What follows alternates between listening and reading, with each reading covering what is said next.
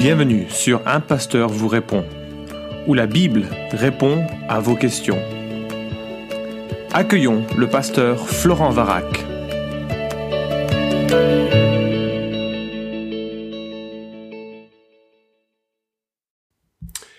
La question est posée, qu'est-ce que le baptême du Saint-Esprit? Alors la réponse assez catégorique nous vient de 1 Corinthiens chapitre 12 verset 13.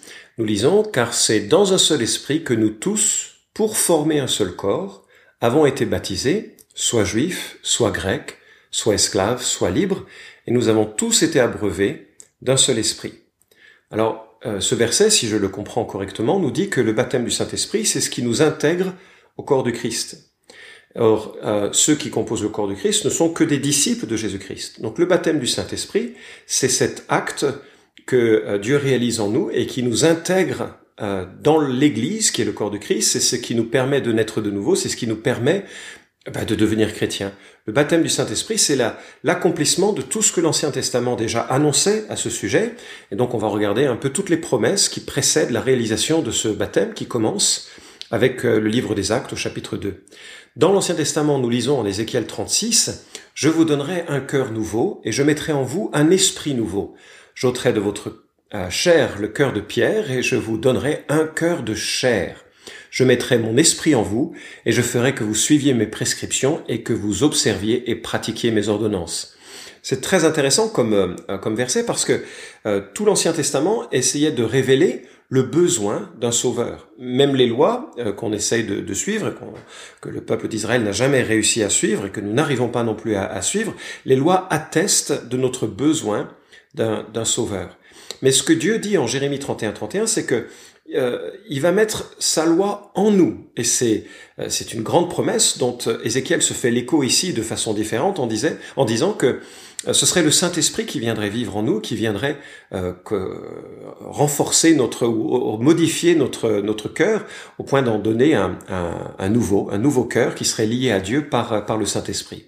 Et puis on arrive aux évangiles et on a plein de promesses qui nous sont données au sujet de ce baptême pour l'Esprit.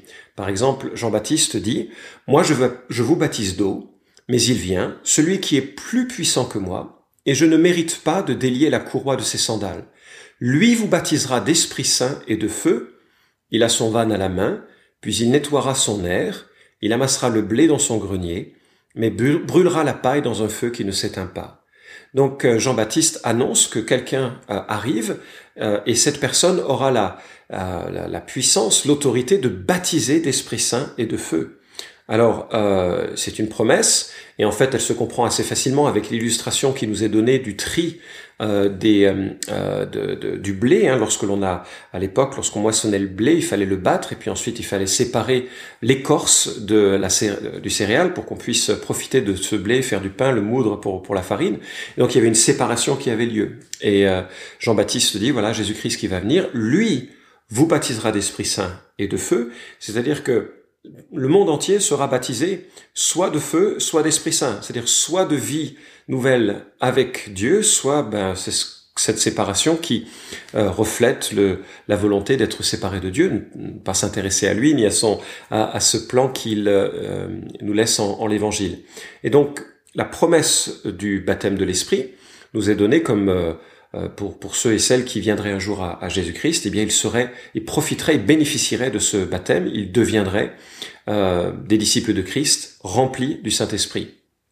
Euh, dans l'évangile de Luc, chapitre 11, verset 13, Jésus dit, Si donc vous êtes mauvais, vous savez donner de bonnes choses à vos enfants, à combien plus forte raison le Père céleste donnera-t-il, futur, l'Esprit Saint à ceux qui le lui demandent?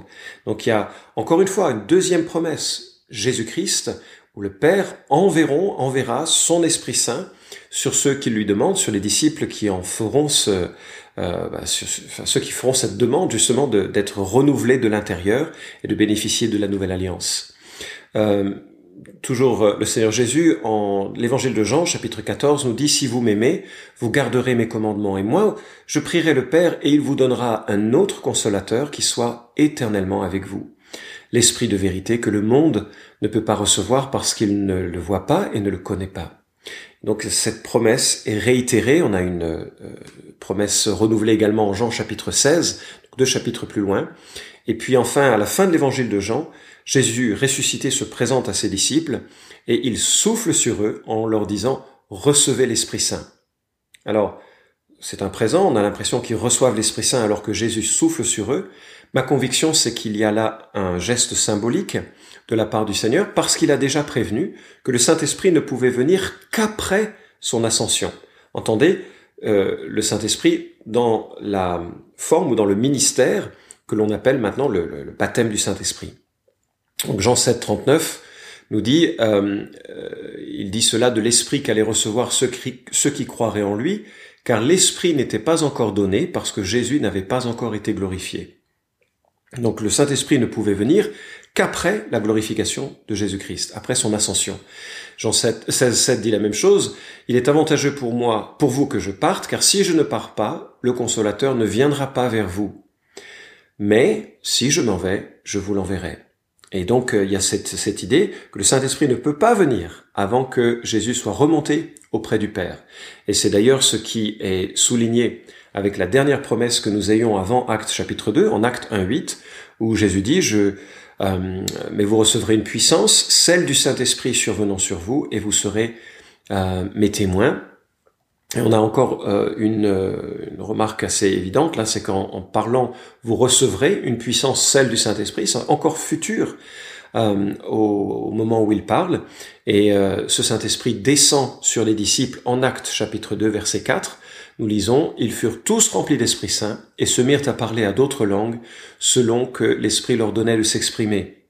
Et euh, les gens qui euh, étaient témoins de, ce, de, cette situation un peu extraordinaire, avec euh, le parler en langue, avec le bruit qui a précédé la venue du Saint-Esprit, une grande foule qui s'était rassemblée autour des disciples, et euh, Pierre se met à leur parler, il leur montre combien Jésus est le Messie attendu, le Messie promis, euh, et il dit, euh, à la fin de son message, repentez-vous et que chacun de vous soit baptisé au nom de Jésus-Christ pour le pardon de vos péchés, et vous recevrez le don du Saint-Esprit, car la promesse est pour vous, pour vos enfants et pour tous ceux qui sont au loin et en aussi grand nombre que le Seigneur notre Dieu les appellera.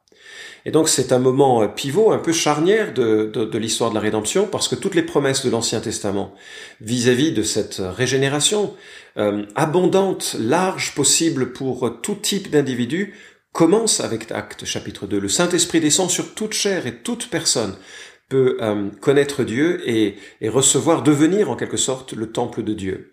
Et euh, euh, pour résumer, l'Ancien Testament promet une œuvre générale de l'Esprit. C'est Jésus qui baptise de l'Esprit tous ceux qui deviennent disciples. Ce faisant, il les intègre au corps de Christ. Ce, il y a toute une série de, de ministères que le Saint-Esprit réalise sans qu'on le sache d'ailleurs au moment où nous convertis, ou au moment où euh, nous sommes convertis, où nous nous convertissons. Et Romains 8, 9 est sans appel. Euh, si quelqu'un n'a pas l'Esprit de Christ, il ne lui appartient pas. C'est vraiment le témoignage de la présence du Saint-Esprit. Et euh, pour bonus un peu pour cette question, je voudrais juste relever combien de, ministères le, Saint-Esprit réalise dans celui qui vient à lui, celui qui vient à Christ. Cette personne va naître d'en haut, par le Saint-Esprit, c'est ce que nous dit Jean 3, 5 à 8, euh, c'est également ce que nous rapporte Jean 5, 1. Cette personne est régénérée par l'Esprit, Tite chapitre 3 verset 5. Cette personne est lavée, sanctifiée, justifiée par l'Esprit, 1 Corinthiens 6, 11. Elle est scellée de l'Esprit, Éphésiens 1, 14. Elle a le Saint-Esprit qui habite en elle, c'est le terminologie que nous venons de lire en Romains 8, 9. Elle est marquée de son sceau et reçoit les arts de l'Esprit, de Corinthiens 1, 22. Elle est baptisée d'Esprit Saint. On revient sur le texte que nous avons euh, lu en tout début, 1 Corinthiens 12, 13. C'est pour former un seul corps que nous tous avons été baptisés euh, euh, en Jésus-Christ. Et donc, pour moi, la question est assez claire. Elle est évidente. Le, baptême du Saint-Esprit, c'est l'événement qui nous intègre dans le corps du Christ et c'est l'événement qui a lieu lorsque nous devenons chrétiens. Alors, euh, certaines églises ont pensé qu'il y avait une sorte de double expérience et c'est l'objet d'un autre podcast où nous allons détailler un peu les arguments qui euh, euh, sont associés à cette perspective. Merci d'avoir écouté cet épisode d'un pasteur vous répond. Posez vos questions en nous envoyant un email à questions@toutpoursagloire.com. Retrouvez cet épisode et tous les précédents sur notre site toutpoursagloire.com.